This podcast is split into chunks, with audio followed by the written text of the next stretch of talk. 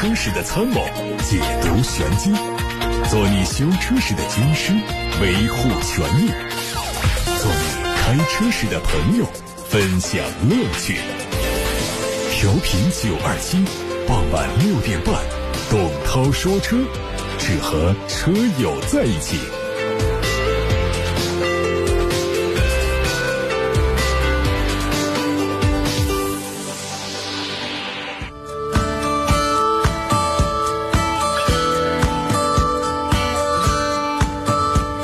今天呢，董涛说车的直播已经开始了。目前呢，我们做的是特别安排，每天给大家带来一期汽车品牌历史的回顾。前面已经说过了奔驰、宝马、奥迪，今天要带给大家的话题是大众汽车。先看今天的汽车新闻头条：中汽协预计上半年的销量下滑百分之二十五，政策救市刻不容缓。疫情的持续影响下，汽车行业的恢复节奏被打乱，什么时候重回正比增长仍然存在很大的不确定性。根据中国汽车工业协会的最新预测，如果疫情在三月底得到有效控制，预计一季度的产销量下滑百分之四十五左右，上半年的产销量下滑百分之二十五左右。中汽协副秘书长叶胜基表示。疫情结束之后，抑制的社会需求会在短期得到释放，汽车市场会迎来一期短时的消费高峰，但受到部分居民收入下降，尤其是中低收入群体收入下降的影响，全年汽车市场的发展形势仍然不容乐观。为了提振汽车行业的信心，稳定汽车行业发展，并且促进汽车消费，中汽协建议相关部门尽快出台政策，激发消费潜力。具体措施可以包括限购地区适当增加汽车号牌的配额，将个人购车支出纳入个人所得税专项附加扣除，调整小排量乘用车的购置税税率，加大四五线城市及乡镇汽车市场的鼓励政策力度，继续大力发展新能源汽车产业和延续新能源汽车补贴政策。今天的第二条是理想 ONE 下摆臂采用复合材料，引发热议。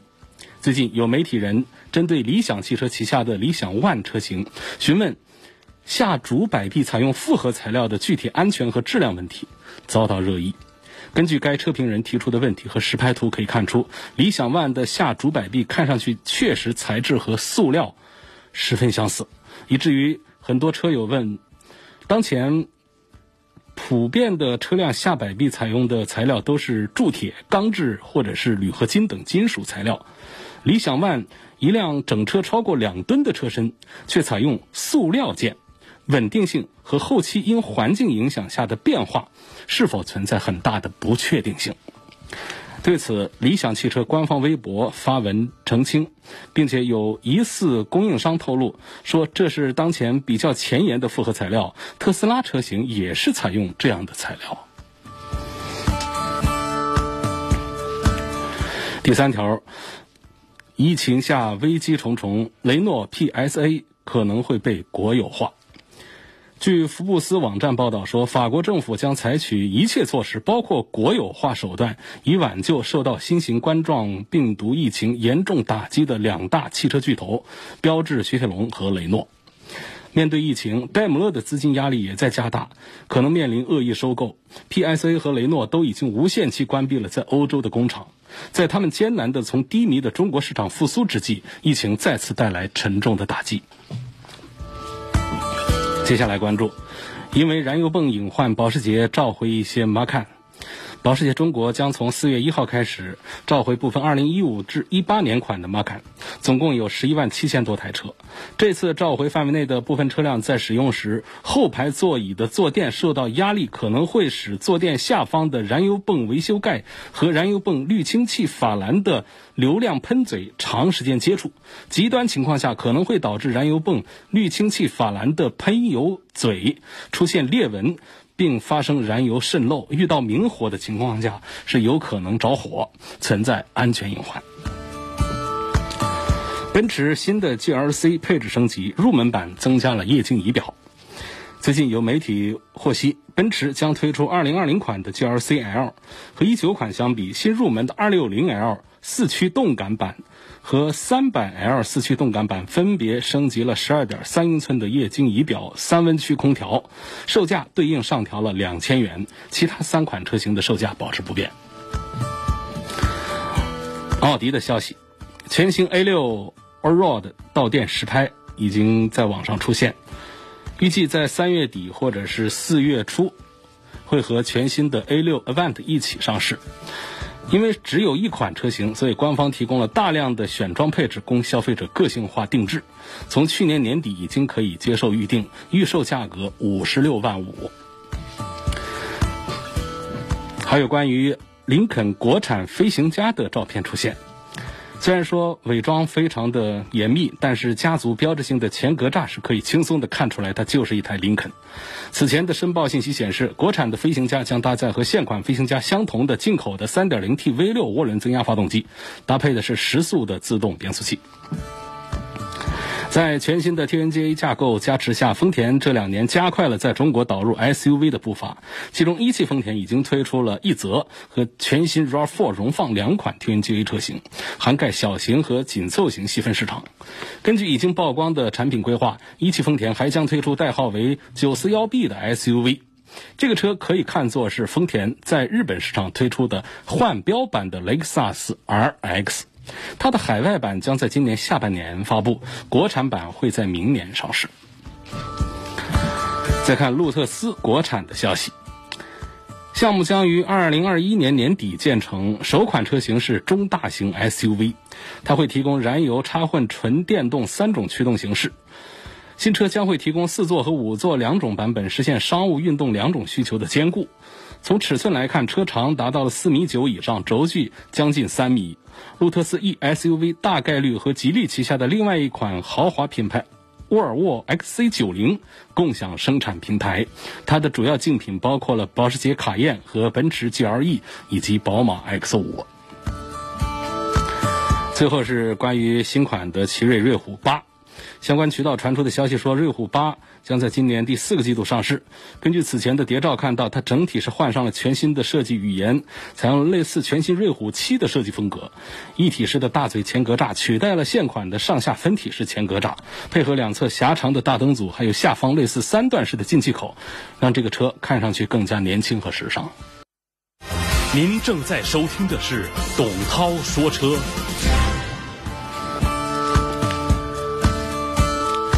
欢迎各位继续收听直播中的董涛说车，我是董涛。节目通过调频九二七的电波，还有蜻蜓、喜马拉雅同步直播。收听往期节目的重播是通过蜻蜓、喜马拉雅的董涛专栏，以及董涛说车同名微信公众号和微博。今天给大家带来的汽车品牌历史故事回顾，会带着大家聚焦大众汽车。这是一个几乎所有人都认识的品牌。因为它实在是销量巨大，非常的大众化，但是它的历史并不平凡。当汽车第一次出现的时候呢，它主要是为上层社会服务。两位德国人戴姆勒和卡尔本茨被公认为最熟练的汽车工艺大师。但是在汽车诞生的最初年代，只有富人才买得起这种新鲜而复杂的产品，而且还要司机来驾驶和维修它。那时候没有人认识到，像这种精美的机械上的奇迹将会从根本上改变这个世界，更没有人对它独特的机动性赋予新的含义。德国人可以宣称是他们发明了汽车，法国人则是给这个混合物增添了民族的色彩。偶然之间，他们也发明了汽车大赛。但是，正是美国人从整体上确认了轿车在社会上的地位。亨利·福特生产了一种任何人、任何时候都能驾驶到任何地方的汽车。不久之后，平民汽车这个概念就开始传播，而且政治家和商界人士普遍都能接受这个概念。一九三二年，德国政府采取了一些措施来减轻驾驶汽车方面的税收，目的是降低拥有汽车的开销，刺激汽车的销售。然后是一九三三年元月三十号，希特勒上台，建立了一个国家至上的政府，他要使平民汽车的概念成为他自己的论点。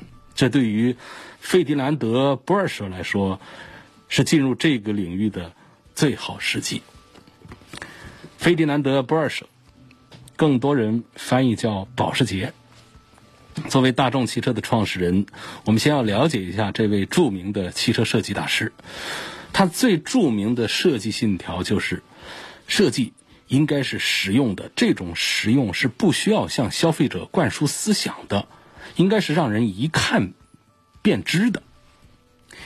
这个理念跟法国车的设计理念是完全不一样。我们都知道，法国车的很多设计，它代表的更多的是设计师思想的输出，而缺乏一些实用价值，甚至缺乏一些主流的美观价值。在一八七五年的九月三号，博尔舍出生在奥匈帝国的一个铁匠世家。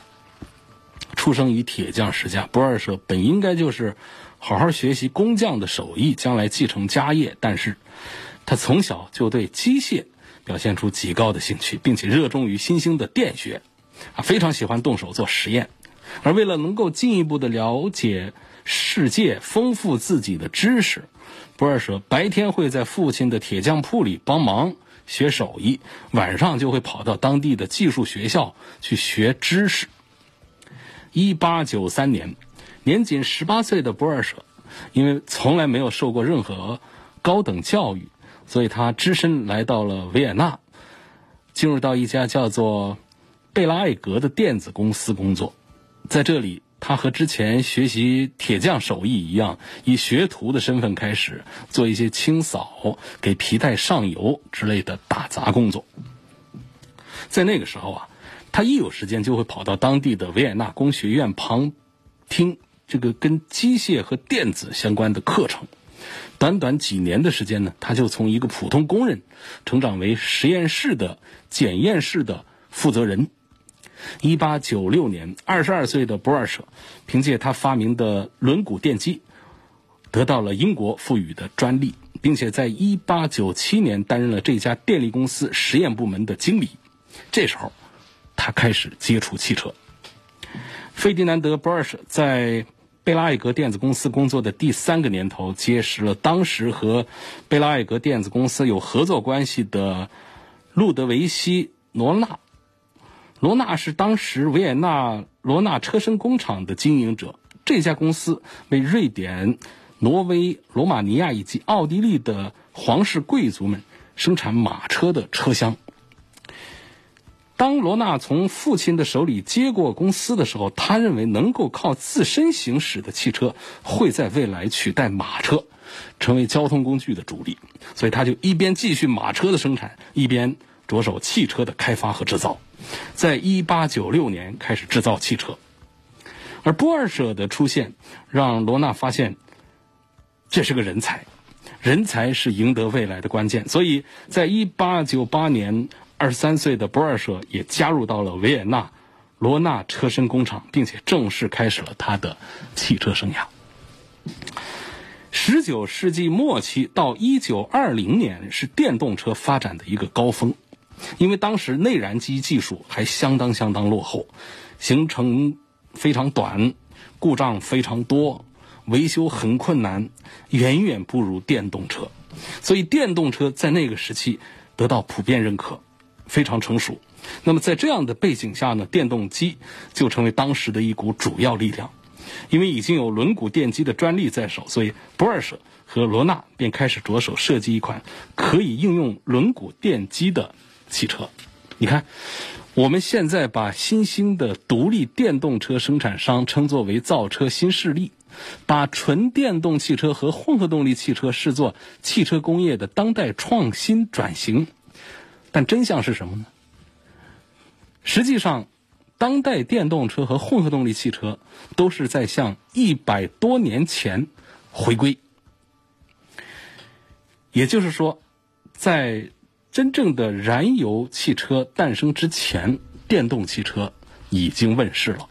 一八九八年，名为罗纳保时捷的双座电动车得以出世。它最大的特点是，两个前轮上各装一台电动机。每个轮毂的电机提供不到三匹马力的动力输出，并且采用和马车一样的造型。不过，因为当时的电池能量密度并不高，所以这个车的最高时速只有十四公里，充满了电只可以跑五十公里。一九零零年。罗纳保时捷正式在巴黎博览会上展出。虽然这一台没有发动机、没有变速箱、没有传动轴的电动汽车吸引了全世界的目光，但是1.7吨的铅酸电池也限制了它的性能。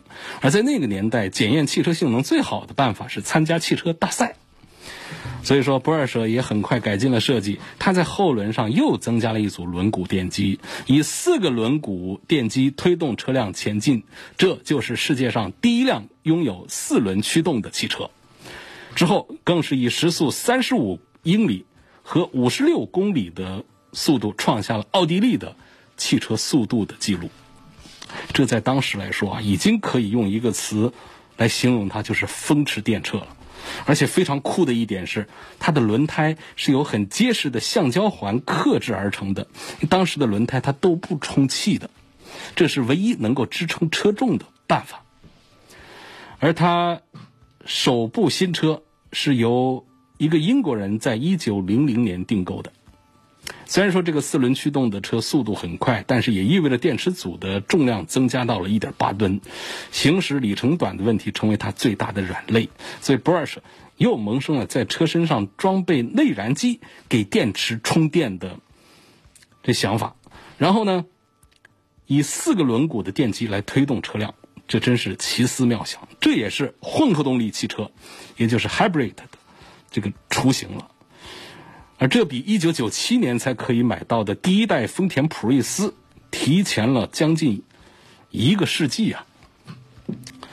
博尔舍和路德维希·罗纳的合作一直维持到一九零五年年底，在这期间，博尔舍在一九零三年结了婚，建立了自己的家庭，而费迪南多·博尔舍以及他的儿子费利·博尔舍、孙子费迪南多·亚历山大·博尔舍都堪称是汽车设计大师。在后面的介绍当中，我们会频繁的提到这几个人，但是我们会说到他们的名字当中比较简短的称呼，会说到呃费利，或者说是费迪南多。他们三代人推出的跑车产品都成为风靡全世界的最佳标杆。一九零六年，博尔舍被聘任为戴姆勒公司奥地利分公司的。技术部经理，这一年呢，因为成功的设计了马哈牌汽车，而获得了他有生以来的第一枚勋章。博尔舍在奥地利戴姆勒公司的最大成就是著名的亨利王子型赛车。这款车的外表是呈流线型，发动机的功率有八十五匹马力。除了汽车之外呢，奥地利戴姆勒还生产货车、飞机发动机、自走式的火炮等武器。一九一六年，博尔舍。成为这家公司的董事经理。一九二六年，汽车世界有两位巨人，一个是卡尔本茨，还有一个是哥特利布戴姆勒。他们俩携手把戴姆勒公司和奔驰公司合并，成立了戴姆勒奔驰公司。那么，不二舍就顺理成章的跟着戴姆勒公司，成为了新公司的一员。他为梅赛德斯设计了 S、SS 以及 SSK 等一系列的产品。在奔驰公司的董事会里啊，博尔舍是力主开发小型轿车，但是得不到别人的支持。在这一时期，因为博尔舍一度受到人们的排挤，他只能从戴姆勒公司退出。一九二九年，博尔舍进入奥地利。出任斯泰尔公司的技术总监之后，他又得到了斯图加特高等技术学院的名誉博士的颁授。但是遇上经济大萧条啊，斯泰尔很快就被戴姆勒奔驰收购去。这时候，博尔舍不愿意再次面对老东家，他再一次选择了离开。辞职后的博尔舍。在一九三零年十二月十六号，创建了自己的公司——保时捷汽车工作室。他召集了一大批德国和奥地利汽车界的精英，把基地建在德国汽车工业中心斯图加特，也就是现在奔驰公司的所在地。那这个在大萧条经济背景下成立起来的工作室，最初是十二个成员，而且都是不二社最信赖的朋友和亲人。而为当时的奥迪汽车联盟开发赛车的任务，也就顺理成章的落在了保时捷公司的身上。大师之所以称作大师，在关键的地方呢，他就是比别人懂得多一丁点儿。可偏偏就因为这分毫之差呀，优胜劣汰是利见分晓。一九三四年，博尔社以全新的角度设计出了具有十六缸增压式发动机的第一辆保时捷赛车。这个车的车头占三分之一，车尾占三三分之二。那么车的前后配重比呢是一比一，油箱是装在车的正中部，不管油箱里有多少油量，都不会影响整车的重心分配。这辆外形新颖、性能优良的赛车，在以后举办的多次汽车比赛当中都有出色表现，成为唯一能够和早已成名的奔驰进行较量的赛车。前后是打破了八项世界纪录啊，夺得过场地赛、越野赛、登山赛等各项冠军。德国民众非常虔诚地把这辆赛车取名叫“银剑”，表达了他们对它的无限敬意。因为它的出色表现，银剑造型确定了从那以后的国际环形赛车场地用车的基本外形。设计和制造赛车的巨大成功，并没有使不二舍忘记自己开发平民汽车的理想。一九三一年，不二社只用了几个月的时间，就设计出了一款小型轿车，叫 Type 十二，但是没有人愿意把它投产。就在不二社陷入四面楚歌的时候。一个意外的救星出现了。一九三三年一月，一次大战中的德军下士当上了德国总理，他改变了整个世界历史，也将改变汽车的历史。他就是希特勒。在所有的独裁者中，希特勒是个真正的汽车迷。虽然他一生没学会开车，他早在因为慕尼黑政变。深陷泥潭之时，就提出兴建连接全国的高速公路，并且让汽车在普通百姓中普及。希特勒上台刚刚十一天，就亲自主持了柏林汽车展的开幕仪式，并且对捷克泰托拉公司展出的风冷发动机轿车很感兴趣。当天晚上，他就邀请泰托拉公司总工程师面谈。会谈结束之后。希特勒告诉这位总工程师，他设想中的国民轿车就应该采用风冷发动机。不久，希特勒召集内阁和顾问们开会，专门讨论轿车普及的问题。在谈到这个国民轿车生产的时候，顾问们一致推荐了一个人来承担这项任务，他就是不二社。一九三三年秋天，希特勒把不二社召到柏林，两个人在一家饭店会面，尽情地讨论国民轿车的问题。双方是一拍即合，博尔舍亲笔画了十一张国民轿车的草图，其中有一张就和日后的甲壳虫非常的相近。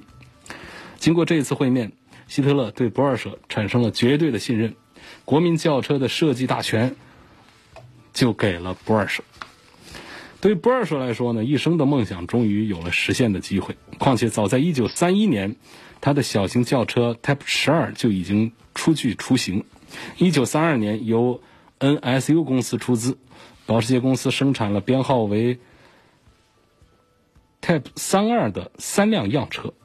后来因为 NSU 公司感到风险太大，停止投资，夭折掉了。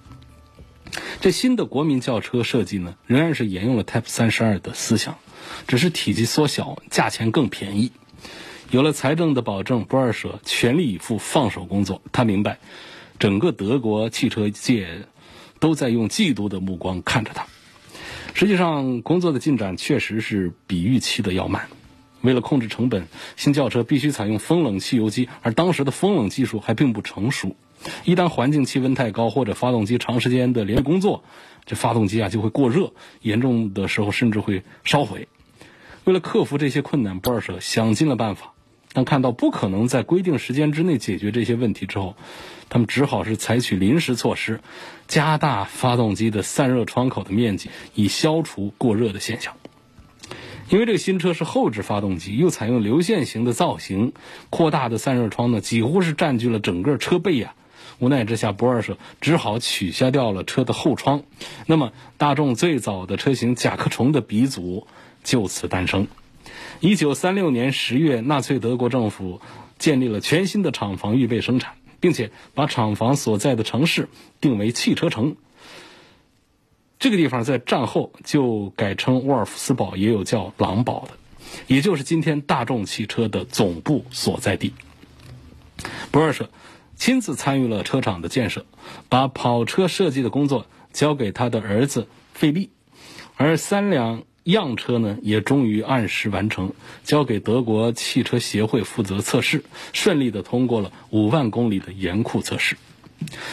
工作中，博尔舍喜欢到设计室、到车间去走一走，在那儿跟助手们讨论讨论，从而找出解决问题的方法。他的语言、工作的方式都非常的贴切和恰当，让周围的人非常的钦佩。另外，博尔舍除了工作之外呢，也有自己的一些生活情趣。他们全家有时候会去湖边或者山里过个周末。他有自己的狩猎的小屋，还有一辆用于打猎和聚会的汽车。他还喜欢航海，有时候下了班会和朋友们喝喝酒、谈谈天儿，偶尔也会去看电影、听音乐会。但他从来不看歌剧，从来不读严肃性的书，而且他厌烦机械之外的有争议的事情。所以，作为一个人，大师的生活是完整和充实的。一九三七年五月，大众汽车公司成立。一九三九年八月，生产出第一批大众轿车甲壳虫。甲壳虫这个名字第一次出现是在一九三八年七月三号的《纽约时报》杂志上。美国人认为这辆车像一只可爱的小甲壳虫。从一九六七年开始，这辆车在德国正式被称作甲壳虫，而之前这个车一直被称作大众一型车。之后，这辆车在所有的语言中都被称作。甲壳虫，但是因为受到二战的影响啊，博尔舍生产平民车的梦想很快又破灭了。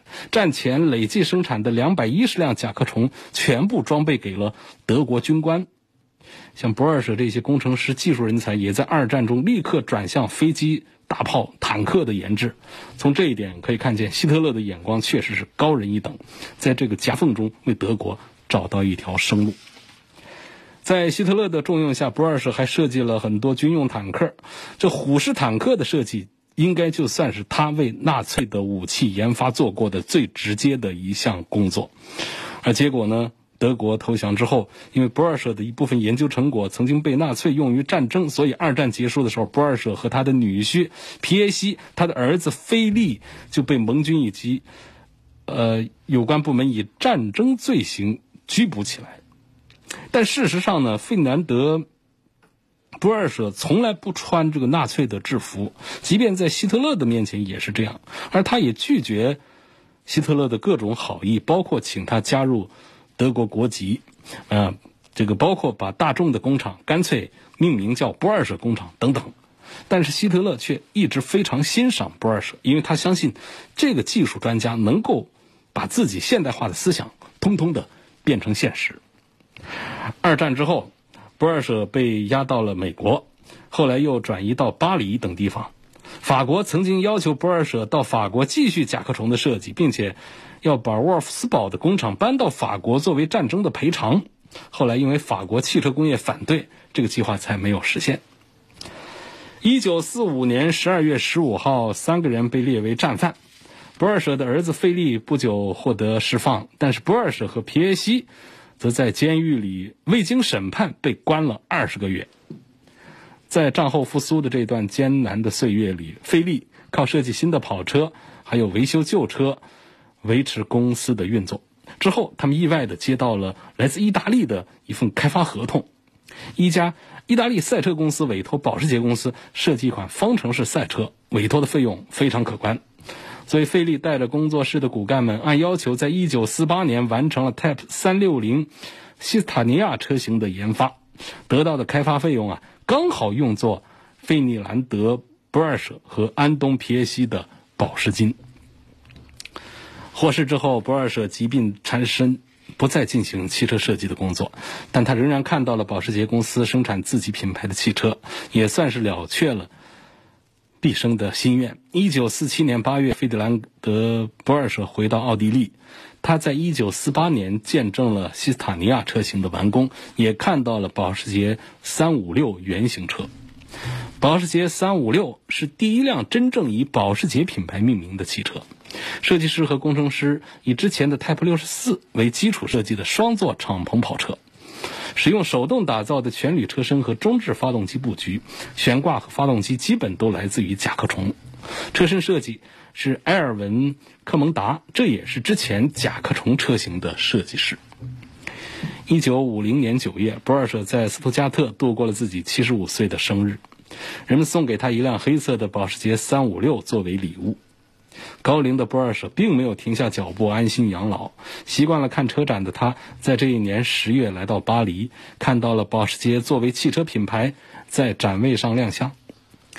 同年十一月，博尔舍第一次在战后回到了沃尔夫斯堡。当时的沃尔夫斯堡的工厂也开始恢复生产，并且正式改名叫大众车厂。大众每生产一辆甲壳虫，都会向博尔舍交版权费，而他们。在中间也曾经请博尔舍为顾问，解决技术难题。因为这个车占领了平民车这个最大的市场，所以取得了非常辉煌的成就，累计产销了两千一百多万辆。一九五一年一月三十号，汽车史上一代宗师费迪南德·博尔舍从沃尔夫斯堡返回斯图加特的途中中风逝世，享年七十七岁。他的杰作，特别是不朽的甲壳虫，却永远留在车迷的心中。费迪南德·博尔贝里的姐姐路易斯夫人也以九十五岁的高龄去世，同样留给他儿子皮耶西一句话：“不要和保时捷家族为敌。”但是，沃尔夫冈和皮耶西都不以为然。接下来的九年时间，皮耶西逐渐统治了大众汽车。在二零零二年升任监事长，把大众汽车的最高权力握在手中。就在这个时候，沃尔夫冈却先动手了。在他看来，一山不容二虎，保时捷要做德国最强的汽车，就必须吞下大众。正当保时捷沿着沃尔夫冈精心设计的进攻路线奔袭的时候，全球金融危机。蔓延到了汽车领域，保时捷的销售额大幅度下滑了百分之十二点八，保时捷陷入财务危机的泥潭。想着祖辈和父辈苦心创办的保时捷要毁在他的手上，沃尔夫冈是感到绝望和失落啊！他把自己关在父亲生前所住的城堡里，强迫自己冷静下来。不经意间，沃尔夫冈就发现了这个房间中有一只锁着的抽屉，显然很多年都没有人动过了。这把锈迹斑斑的锁让沃尔夫冈产生强烈的好奇心，他砸开了那把旧锁。抽屉里只有一些无用的旧文件，但是有一封没有开启的信。沃尔夫冈马上把那封信拆开来看，信上写着：“我亲爱的孩子们，我把毕生心血留给你们，猜想有一天你们会感到困惑，还需要得到我的提示，所以留下这封信给你们。”保时捷汽车就像我的另一个孩子，我看着他一天天长大成熟，终于要展翅高飞。如果说保时捷家族是这跑车的一只翅膀，那么皮耶西家族就是它的另一只翅膀。最后的落款是费迪南·保时捷，沃尔夫冈的祖父。所以，当2008年发生保时捷蛇吞象收购大众事件发生后，全球汽车业都在感到震撼和纳闷儿。而沃尔夫冈和皮耶西却淡然一笑，只有他们心里最清楚，这只是完成了爷爷的夙愿。大众公司在二战的时候，其实就是费迪南德·保时捷老先生和纳粹政府一手建立起来的。所以，对于保时捷家族的人来说，最终能把大众和保时捷都收归手中，才是费迪南德·博尔舍博士的最后心愿。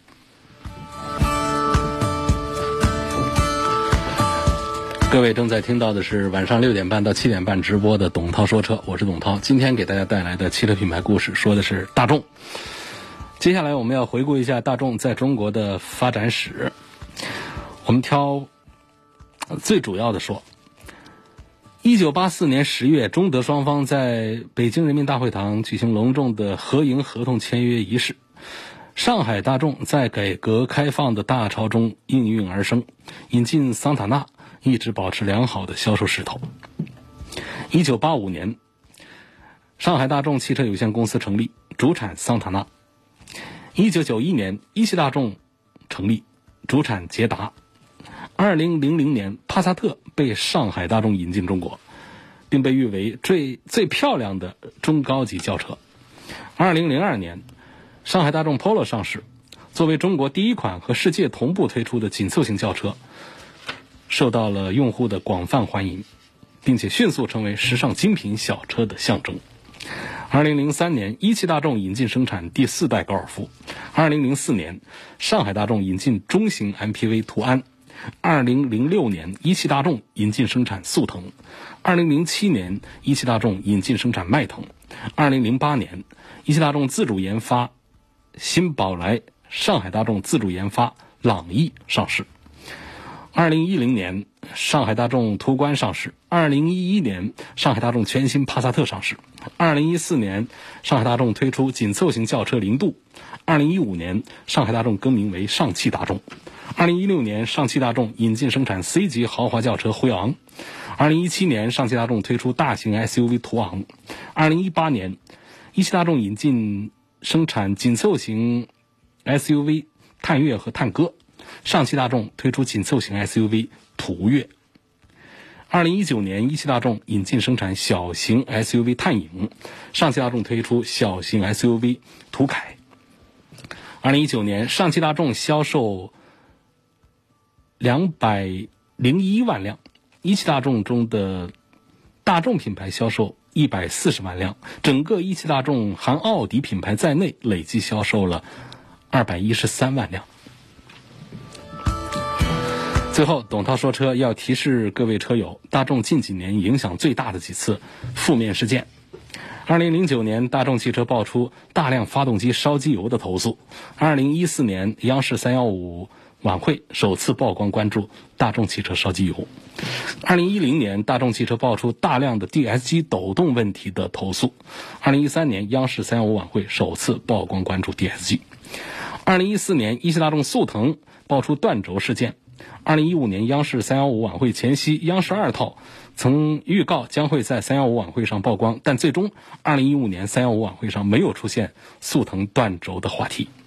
二零一五年，美国环境保护署指控德国大众在柴油车上安装了一种特殊软件，以识别汽车是否在接受美国政府的尾气排放检测，这叫做。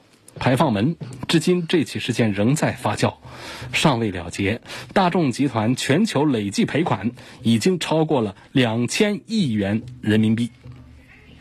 二零一八年，央视三幺五晚会曝光大众进口汽车途锐进水门事件。二零一九年底，上汽大众帕萨特在中保研碰撞测试当中成绩垫底，引发安全问题的争议。今天的董涛说车就到这里结束了。错过收听的朋友，可以通过董涛说车的微信公众号和董涛说车微博，以及蜻蜓、喜马拉雅这些 A P P 里面的董涛说车专栏，收听往期节目的重播音频。